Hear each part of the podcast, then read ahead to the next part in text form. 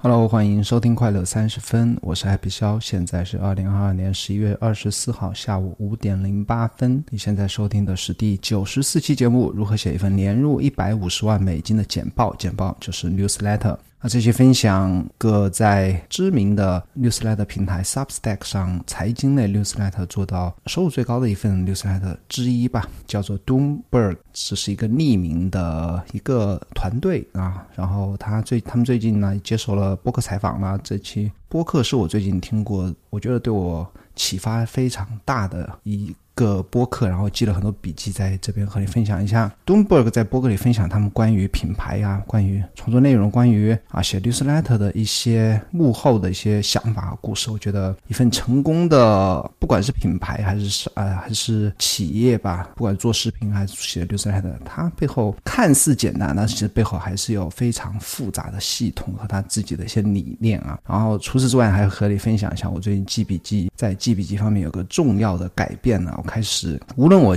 记一下摘抄推文，还是摘抄文章里面的段落，还是在读书的时候高亮一些段落，我都会记下当时的想法。我为什么要这么做呢？那和你。这些分享一下，以及我如何这么做。最后一个还和你分享一下，我每天都会监测我的睡眠啊，通过那个叫什么 Auto Sleep 这个 Watch App 和 iOS App，在每天不断的观察自己的数据，然后在早上会写一份 Morning Pages 来分析昨天为什么睡得好，睡得不好。但突然我发现有一天，那个我的所有的数据都非常好，特别是那个心率变异性啊，叫做 HRV 啊，关于心脏的一个健康的指数啊，突然好到翻倍啊。那我。前一天做了什么事情呢？这边也和你在最后一个故事里面分享一下我的重要的发现啊。本期播客由有知有行 A P P 赞助。我认为呢，投资是除了健康之外，每个人最应该关注的话题。熟悉我的朋友应该知道，我曾经写过一些关于投资的文章，甚至还做过一期关于定投基金的视频。但这些内容呢都不够专业。如果你想系统的学习投资知识，我推荐你使用有知有行 A P P。他帮你学习投资知识，而且他不收费，不推荐股票，只从基本知识出发，让你学会投资的底层逻辑。创始人孟岩先生是一位令我十分尊敬的财富知识分享者。你也可以在 Show Notes 里面找到来自孟岩最新值得阅读的好文章以及播客链接。投资最好的时间是十年前，其次是现在。学习投资，先看有知有行。OK，那首先聊一下 Doomberg。Doomberg 他写 newsletter 是如何在两年的时间能够能够在财经类的 newsletter 登顶啊？那谁是 Doomberg 呢？Doomberg 是 D O O M B E R G。他起这个名字的来源呢，是有一个有一个。媒体集团嘛，叫 Bloomberg，那应该搞财经财经的人应该都知道啊。有个他们 Bloomberg 是做新闻，然后他们也有一个叫做 Bloomberg 的 Terminal，Bloomberg Terminal 的一个个终端吧，类似于一个数据接收器一样，然后啊搞。商业啊，搞财经的人士都会每天没有事情，就是不断的 doom scrolling，就不断的 就跟你刷推特一样，doom scrolling Bloomberg Terminal。那他就是把 doom scrolling 和 Bloomberg Terminal，他把这两件事结合起来，就呃就就合成了一个词，叫做 Doomberg。那 Doomberg 它这个词的属性本身就和财经有关啊，然后它最终的那些受众和读者群体也是和财经有关。那这个作者啊，不是一个人，是一一帮子人。呢曾经在大宗商品交易行业有，而且都是那种。啊，他自己，他们他们说是属于那种高级管理人员的一些级别啊。那之前这一帮子人呢，还曾经开过投资顾问公司。他们做什么？就是说原油交易啊，什么玉米啊，还有什么，就是这种棉花呀，做期货啊，就是大宗交易啊，做这个方面行业的。在疫情之前做投资顾问，帮那些私人的投资银行啊，或者说他们叫 family，他们就是什么家族的管理财务的那种办公室 family office。来做投资顾问。那二零二零年之后呢？因为疫情来临啊啊，再加上经济不好，很多他的顾客就把他们的业务就砍掉了，然后他们就开始花一年的时间开始写 newsletter 啊。为什么说花一年的时间写呢？那他二零年到二一年一整年的时间写的 newsletter 是没有只做了一件事情就写 newsletter，然后他是没有收费的。具体我待会会讲啊。那现在现在的成就是 Substack 最上最成功的财经类 newsletter。基本上对财经或者说大众交易感兴趣的都会知道这个 ID 啊，它的收费模式是三百美金或者一千二百美金一年。他自己说是有数千个订阅啊，我简单算了一下，就算三百美金一年的话，五千个订阅就是一百五十万美金啊。为什么我会觉得有五千个订阅呢？因为他的评论数，他评论的留出来的评论只对付费的用户开。放，那就是说，你如果是免费订阅的话，你是不能够评论他的文章。然后他每一期的评论都有数百个评论呢。据我观察呢，像一些比较订阅数还比较高的一些律师来的，像 Nate Eliason，那他写的在 Substack 上写的，每天的每次评论多的时候，最多的时候也不只不过十几条、二十条都很少，有时候只有几条评论。那如果说 一篇文章能够几百条评论，你可以看到那个订阅数是非同小可啊，一百。五十万美金还是我保守比较保守的估计啊，然后他推特 follower 是两天时间是二十一万的 follower。然后他的这个博客采访，他自己其实我觉得这个人啊，敦博格他背后的这个啊操盘手呢，他讲的其实不是太善于表达，可能他参与他自己也说他参与播客的呃比较晚，然后他后悔没有更多的接受博客采访，讲的不是很好，但内容是非常的棒啊，很多很多个啊方面来和你分享，比方他对啊什么生意的五个支柱啊，关于品牌啊，关于爱上工作，关于标题，关关于创作，关于他他们对读者的画像啊，内容的格式啊，关于给予啊，关于创作的想法，关于投资啊，关于专注啊，我要和你快点讲。OK，那刚刚介绍完谁是 Doomberg，那他采访的内容一开始就抛出一个重磅的，让我非常有收获的一个概念。他说，任何生意都有五个支柱。哪五个支柱呢？是第一个品牌，第二个是渠道，第三个技术，第三个是第四个是需需求创造，最后一个是运营。分别和你讲一下它的一个描述啊。品牌是什么？品牌是当你的理想客户与你的产品互动时，你在他们心中引起的直觉。换句话说，品牌就是你和你的用户的互动时的那个时间，他们对你的一个感觉，他们对你的一个印象，这就是所谓的品牌。那渠道，渠道无非就是说你与那些有权向你付款的人相遇。的通道，在说白话就是说，我发推特，那我潜在顾客就知道我；我写 newsletter，潜在的顾客收到我的 newsletter。这种 newsletter 视频、YouTube 视频、TikTok 视频，对不对？推文还有什么？还 blog，对不对？公众号，这都是渠道，这个很好理解。那技术是什么呢？你现在在互联网上，哪怕是不是互联网线下的，你都会需要用到各种各样的软件。和其他的工具啊，那这就是支持你们的业务、支持你的经营的这些技术，所有的软硬件。那需求创造呢？就算是什么？就是说，通过你有渠道，对不对？然后你要慢慢的建立你的品牌，通过渠道表达你的品牌和愿景，以推动人们与你的产品互动。就是说，你建立品牌，你也有渠道，怎么把你的品牌和渠道转化为产品的销售？这是我的用白话来解释他的话啊。那什么是运营呢？经营企业的一切。那写写流程其实也是一个企业啊，它有一个团队，对不对？它有写手，它有编辑，它有各式各样的人，它有节奏，是吧？要固定的啊时间写，以及推推广，以及推特的运营等等等等等等。那经营企业的一切，最重要的是产品的生产啊，这都是运营的一方面。那为什么要讲这五这个五个支柱呢？它关键在后面啊，他就 Doomberg 他对五大支柱的每个支柱都做了一页的总结，会他会非常啊清晰的描述我的品牌是怎么定义的，然后我做了什么，需要做什么，然后我将来要做什么，渠道现有的渠道是什么，明年的计划是什么，接下来要做什么，过去做的是做了什么等等吧。这当然这是我。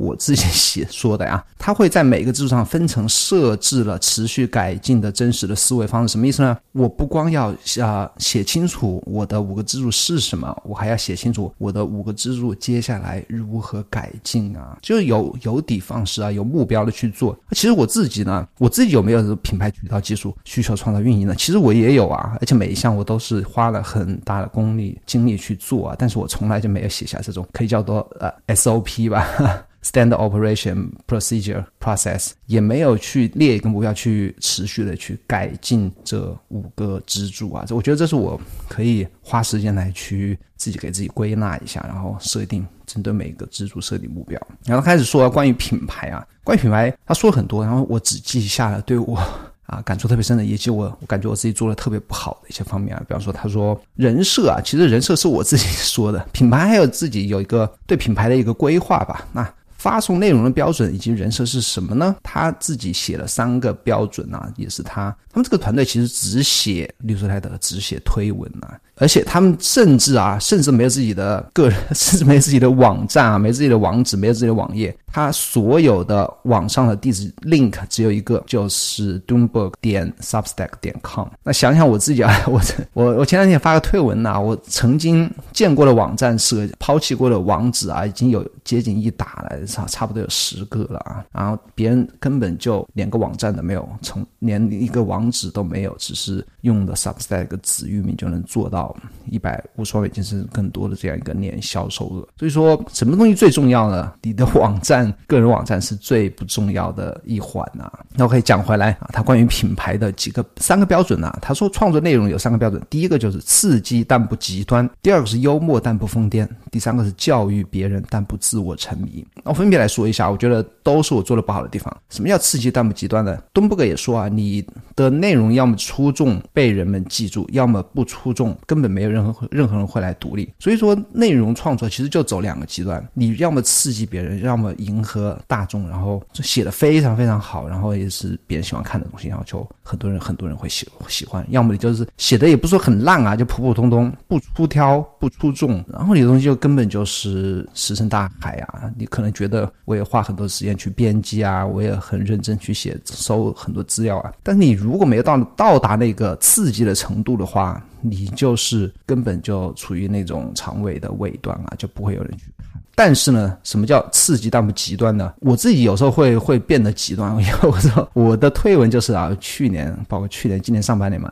就为了刺激啊，我会讲一些更加极端的话，甚至会至少啊，我会说很多什么罪呀，就是非常。用词会比较极端，然后会说一些比较为了达到刺激的效果，会说一些更加有偏见的话吧。这是我自己，我就感觉做了不对的。他们会甚至会啊，东部会对自己每一个发言、推的发言，每那文章是不用说了很多遍的去去去修改啊。那推文也是会逐一的审查有没有符合这些标准啊。第二个标准是幽默但不疯癫，幽默我也做不到啊，但疯癫就更做不到。疯癫的话也其实也是可以避免，就是有的人为了幽默啊。其实我在中文推特也看到很多人，就是为了幽默而走极端，把自己的人格都变成另外一个人。我觉得这个就好像演戏一样，我感觉还是很累的。你幽默完全是可以基于自己的专业、基于自己的个人兴趣爱好上面的幽默，但不要把自己换成另外一个人啊。第三个教育，但不自我沉迷啊，这个也是我自己做的不好的。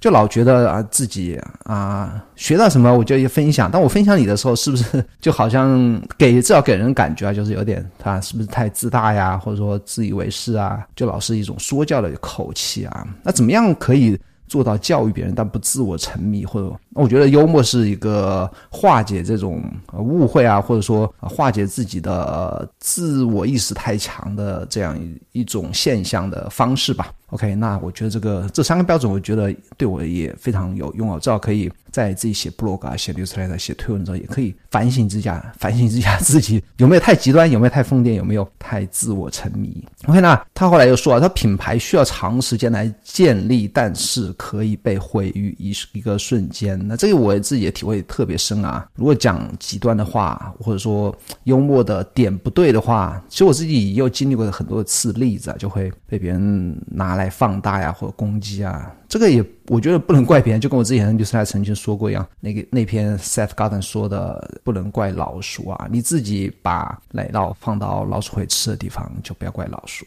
OK，那其实以后就是要要小心说话嘛，要有自己，特别是啊读者多的时候，我觉得还是有一定的，不能说社会责任吧，但是有一定的责任。我不知道这个责任叫什么责任，反正是肯定是有一个公众的责任吧。啊，其实 Robert Green 也说过类似话啊，你自己私底下和自己和公开。的自己一定要区分开来，公开自己一定要是和你私底下的自己要区分开来，特别是当你有一定的关注度、有一定影响力之后，一定要把这两个自己要分开来。好，下一点关于爱上工作，那敦伯格说过，他如果有一个真正的持续改进的心态，就不。存在所谓的挣扎，只有剩下来只有关注数据和改进的机会。什么意思呢？就是你是一个 growing mindset，你就不会说啊，我今发了 newsletter 啊，怎么没有人读啊，或者别人为什么批评你啊，或者今这个月的数据为什么不好看呢？不要有所谓的挣扎了。我觉得啊，我觉得数据啊，这我自己讲啊，数据没好坏啊，都是内容和策略的反馈，都是改进的指标。什么意思呢？哎，你这个月数数据不好，对不对？收入低了，或者说啊，阅读量下降，它并不是一个坏事啊，它反而是一个好事。你可以反思自己的策略有什么可以改进的地方。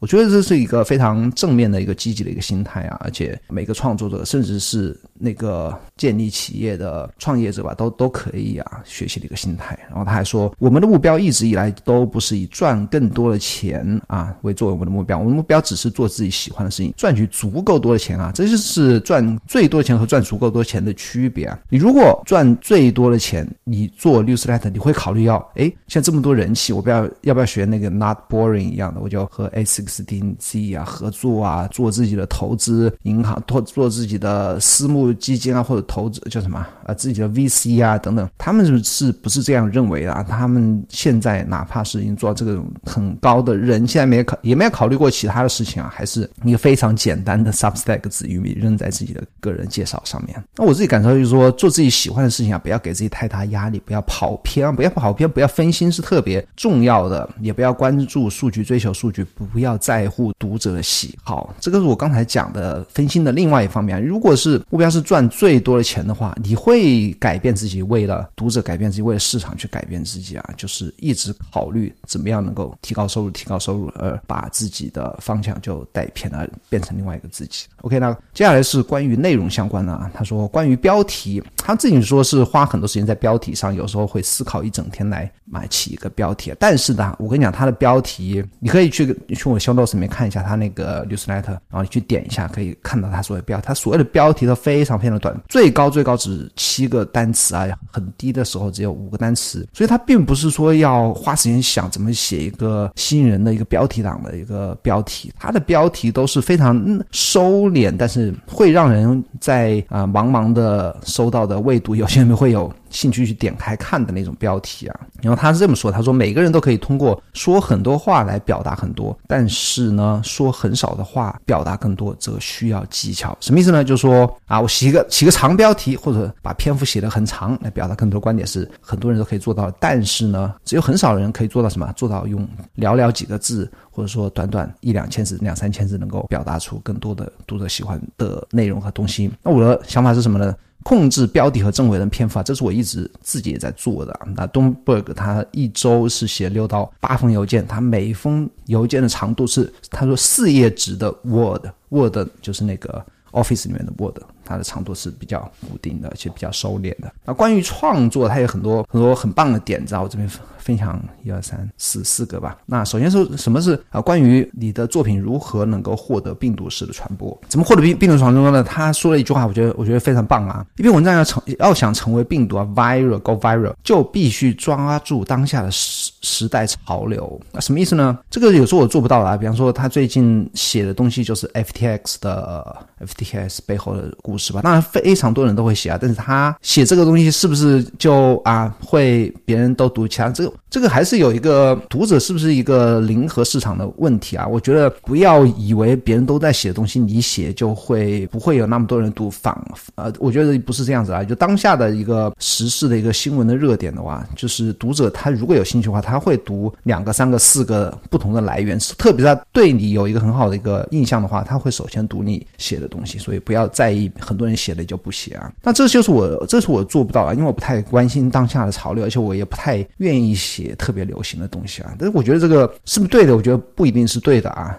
我为什么不能写最近流行的东西？我为什么不能写一下 FTX？明明我自己 也读了很多这个故事相关的一些资料，为什么我自己不能写一下呢？这我觉得这是我啊需要改进的地方。然后用户画像啊，这个是我啊整篇博客里面收获比较大的一个概念吧。他们是花很多时间去做用户画像的，然后他有。曾经写篇写过一篇文章，叫做《Wide Awake》大范围的觉醒这一篇文章，他这么说的：他 Wide Awake 有效的诱发了 Doomberg 的理想客户的直觉，主要是希望不被他们的政府而被政府监视啊。那为什么可以这样一篇文章有效的诱发他的理想客户的直觉呢？因为他们花了很多时间去研究他们的客户的画像啊，所以说他们可以基于他们有已经有一个概念啊，就选题时候会知道我的读者是什么样子的，然后最近有什么事情可以是我擅长写的，我也愿意写，我有兴趣的，然后读者画像。我的读者愿意去读的，我觉得这个前面的工作我是从来没有做过，因为从来没有思考过用户画像。当然，我大概也知道啊，我的。听众也好，绿色的读者也好，是差不多二十到四十四十岁之间的城市青年，而且性别我可以很明显的知道，因为很多的数据后台都会有性别的那个比例。我的读者或听众的性别比例是百分之八十的男性，百分之二十的女性，然后他们都喜欢互联网和数码产数码产品，而且大部分都是工作和数和互联网或者说数码产品是有关的，而且他们都对笔记以及自我提升感兴趣。都非常向上的阳光青年啊，所以就是你啊。然后下一个是关于讲故事啊。那敦伯格说，作为一一名高管呢，我学会了讲，之前都是高管，他们整个 team 里面的人都是高管，他学会了以故事开始。公开演讲，所以呢，他将这个原则应用到写作中。他说，如果演讲的如果演讲的开场故事有足够的有趣和独特，就能吸引听众的注意力，那么他也应该对 Substack 起作用。什么意思呢？就是说，写 newsletter 应该以故事开头。那我也可以用在 blog 播客或者简报开头写一个故事啊。其实我前几期都有，不管是播客还是我写的东西啊，都是有刻意的去找一个故事来作为这些内容的一个开头。那接下来也可以。通过他们内容的格式啊，那有非，我觉得他们就是怎么讲呢？如果有一个行之有效的东西，他们就把它固定下来，然后在这个基础上去改进啊。那什么什么东西什么格式对他们行之有效的？他们是这样讲的，就说牛斯莱的格式啊，就说开篇是一个有趣的故事，对不对？有有趣的故事吸引。读者的注意力一下吸引有眼球。那第二段是什么？第二段是过渡段落，引出接下来他们想讲的话，引出核心内容。这个时候干什么？他们做了一件事情，他们在过渡段落结尾的地方呢，隐藏了后半部分作为付费内容。说就是说，他们每一封每周啊六到八篇内容，每一篇内容都是你可以看到前半部分，然后关键的核心部分，他把它变为了一个付费内容。我觉得这非常棒啊。然后我还是把先先把格式讲完了，最后核心部分是被隐藏起来，对不对？最后一个就是回到开头，回到故事的开头，就是扣题啊，然后结束这个这篇 newsletter。怎么样？他们说啊，怎么样才能成为一篇好好的文章呢？用一个伟大的故事吸引你的理想客户，是不是？理想客户，他这个词又出现了，是他们有个非常明确的客户画像。然后用一个伟大的过渡来保持他们兴趣，提供承诺的货物，然后把他们紧紧的包裹起来。什么意思呢？伟大的过渡就是他们在付费墙前面的那个段落勾起他们兴趣，这个过渡勾起的兴趣越强，就会越。把他们的免费用户转化为付费用户。那第二段，接下来付费，别人付费，他会怎么做呢？提供承诺的货物。你的核心内容一定要满足别人的好奇心，对不对？如果只是一个啊 华而不实的一个东西呢，别人就会逐渐的对你的品牌失去信心啊。然后最后是把他们紧紧的包裹起来，就是写一篇啊短小精悍的文章，以及一个非常棒的一个结尾啊。那我的收获是什么呢？很好的，这是一个很好的吸引订阅的方法，也是一个很好的一个故事。啊，写作的一个结构啊，也不会因为把所有东西都放在付费墙后啊。然后，其实我特别不愿意呃付费墙，因为我一直感觉我把我写的东西让更少人看见，我觉得是对我的想法的一种浪费啊。但是这样的形式我觉得非常好，你可以把一半的内容给别人看，对不对？我觉得非常值得借鉴的一个方式啊。下一个是关于用户啊，他说在免费阅读里的人中，那有百分之八到百分之十五的人可能在某一天向你付费。那这和我之前的啊。啊，我我曾经写过一个一个月啊，每天更新一篇 newsletter，叫做零度日报了。在一个月结束的时候，差不多有一千个免费用户的时候，我开始转为付费。那在接下来一个礼拜呢，有差不多一百到一百五，一百五不到吧，超过一百个人愿意付费。那这个就是和他的这个数据就比较接近啊，我是百分之十到百分之十五的样子。大他接着说，大多数为你内容付费的人，是因为他们喜欢你，他们希望你成功。这个句话对我的是我之前没有想过的啊，什么意思呢？就是说他们。付费并不是想看到更多的啊独家的付费才能看到的东西，而只是也不说完全啊，就说很大部分的他们的初衷是喜欢你，希望你成功，希望你能够继续写，希望你能够把这份 newsletter 写下去，哪哪怕他们只读免费的内容啊。我我其实我他我看了这句话之后呢，我感到很震撼，因为我隐隐约约的能够感到这么多已经对我曾经啊付费支持过我的人呢。他的确是这样一种感觉。他其实我接下来写的那种付费内容，他们其实也不一定太去真的去逐个去读啊。像我之前的 Happy Project，我在 Notion 里面每个月礼拜更新很多很多内容，但是真的去看的人大概占。付费的人的四分之一、五分之一都不到的样子啊，所以说他们愿意花很多钱来支持你啊，只是因为他们希望你能成功，而不是因为他们想得到更多的东西。那敦伯格说，你必须给予更多的东西，及付费用户比免费用户得到更多的东西，比如可以看到整篇文章，而不是只有预览。但你不必在付费后写更长的文章或更频繁的发布发表文章，因为这不是你的付费用户首先付费的原因。那我觉得这个对我的是我。整整个 播客里面对我啊，我觉得帮助呃收获最大的一个想法吧，就说你不用提供额外东西，不用改变自己的节奏，不用改变自己的内容形式，就开始收费之后不用写的更多，那不是付费用户想要的，也不是你想要的。东伯格他其实其实啊，免费写作一年后来才开始设置付费，反正这个待会我会讲啊，就是下一个是关于给予啊，他非常强调。那不不求回报的给予啊，就是说不断的付出啊，就什么发布推文也好，写 newsletter 也好，写提供足够多免费的内容。他这么说呢，他就说，如果你做了足够多的奉献，而且你是真心实意的去奉献，你也喜欢这么做，那么你可以非常容易的在丰饶的海洋中冲浪。什么意思呢？就是说，当你呀真心的啊贡献，真心的奉献价值了，呃，终有一天你会会什么叫丰饶的海洋中冲浪呢？就会有铺天盖地的你意想不到的好事会发生在你身上，不管是来自读者，你的读者还是来自哪一方面啊，就不断的复苏啊，好事自然会出现。就我自己也有这种感觉啊，包括 就我不太，包括别人对我的支持，读者对我的支持啊，以及其他意想不到的一些好处啊，真的是也是在我基于我的不断的啊写作和不管是博客视频吧，或者推文的基础上啊，就不断的付出啊，真心的付出。那这这也是。我想透露一下，接下来一年呢，我都不会考虑做付费的内容啊，至少一年的时间，二零二三年整个一年我不会考虑做付费的内容。就是关于投资啊，讲话的投资是那个东伯格的他他的专长。那他对投资的怎么是怎么做的呢？他说啊，用法币赚钱。什么叫法币？现在 fiat money。F I A T 就是央行发布的法定货币。为什么现在要强调法币？因为现在很多人都 crypto，对不对？就是数字货币。他用法币赚钱，通过购买实物资产存钱。什么实物资产？它的什么原油啊、黄金啊，包括你的啊房地产啊，这都实物资产啊。他说，并私底下投资于能够积极、能够自己产生积极啊、自己影响、产生积极影响结果的项目。那什么意思呢？就是你赚钞票、赚人民币、赚美金，然后通过购买资产来省钱。什么叫省钱呢？就把钱全部买成资产了，对不对？不管是股份啊，有些就是那种公上市公司的股份，它也是。有形资产啊，然后私底下投资那些他们可以正面影响项目，什么意思呢？我投资一些啊初创企业，或者说投资我自己正在做的事业，包括我请人来帮我是吧，打下手做编辑文章或者怎么样，投资在这些自己可以正面影响，就是我可以通过自己努力能够把结果变得更好的事情啊，那私底下投资在这些。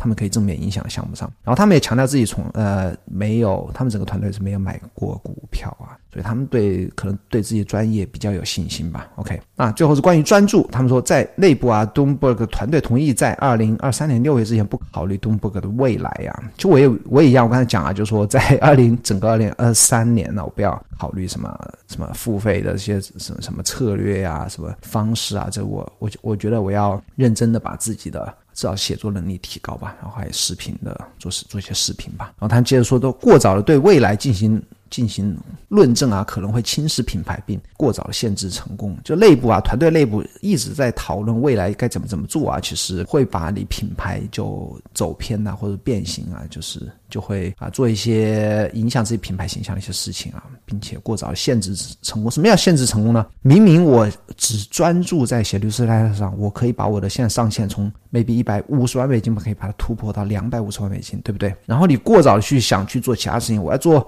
是吧？Crypto 我要做网站是吧？我要接待接接是什么接广告？呃，这来提一句啊，，Dumb Book 没有任何的广告，不接任何的广告。对吧？你就做其他事情了之后，你可以把你原来可以成功的上限就把它降低了，因为你分心了嘛，整个精力精力就跑偏了，而且你个人品牌形象也会也会有可能会会遭到影响啊。那他最后说，不要为了不要为了抓住更多而偏离推动你追逐成功的事情。啊，就是我刚才讲的，不要因为这些事情而分心啊！就我这是我自己的毛病啊，我就是太多的方向啊，结果一件事情没做好。什么方向？我什么做博客啊，写六十来的，然后写博客，反正。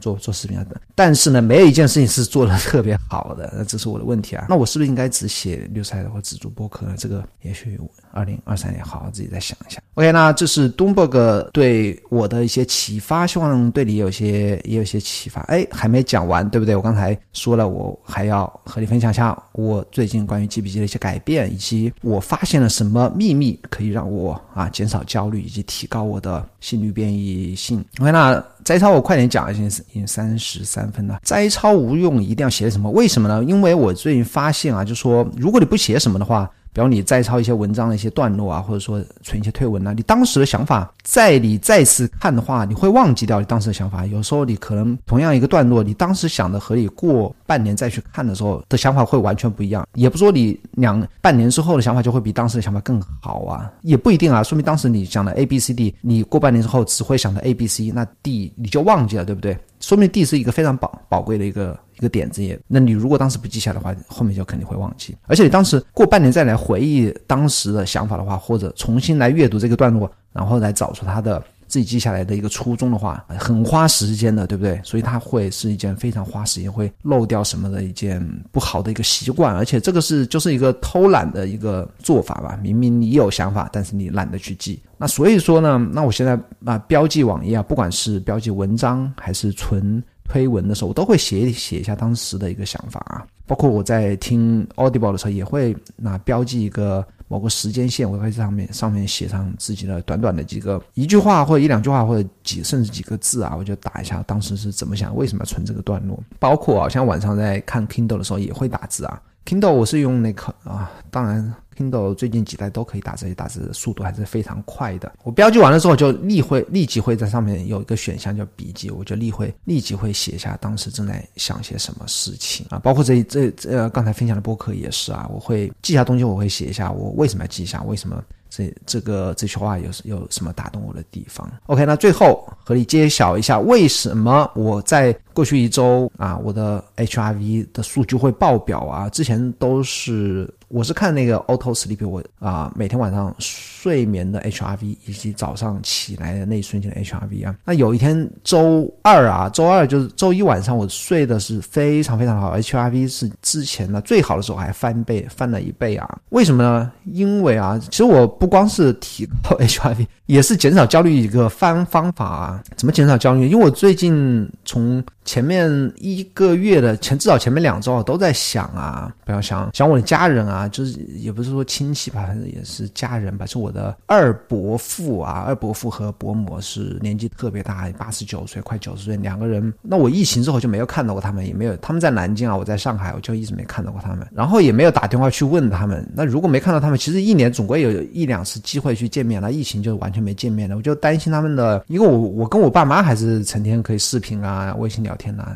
家里就是年纪特别大的人就不太多了嘛。我的二伯、三伯，我就会想到他们，然后我又不好意思去打电话去问，因为呃一一两年都没去问他们，也没去看他们，我就有点不好意思。一直在想啊，至少最近不能只是两周啊，可能一两个月都在想这件事情。那我周一的时候终于啊，就说鼓起勇气了，哦，我就反正都是自己家里人嘛，我就给我的堂哥啊、堂哥打电话，我就问他们的情况，然后啊，后来得知是情况还是不错啊，就说我堂哥就说。和两年前和我见到他们的时候还是差不多的，没什么太大变化，就是让我不要不要担心啊。这是我焦虑的一部分啊，一直在想的事情就没有做的事情。还有一个焦虑部分是有一些朋友之前一直想联系没有联系，那我也在那一天啊就打了电话，是一个前。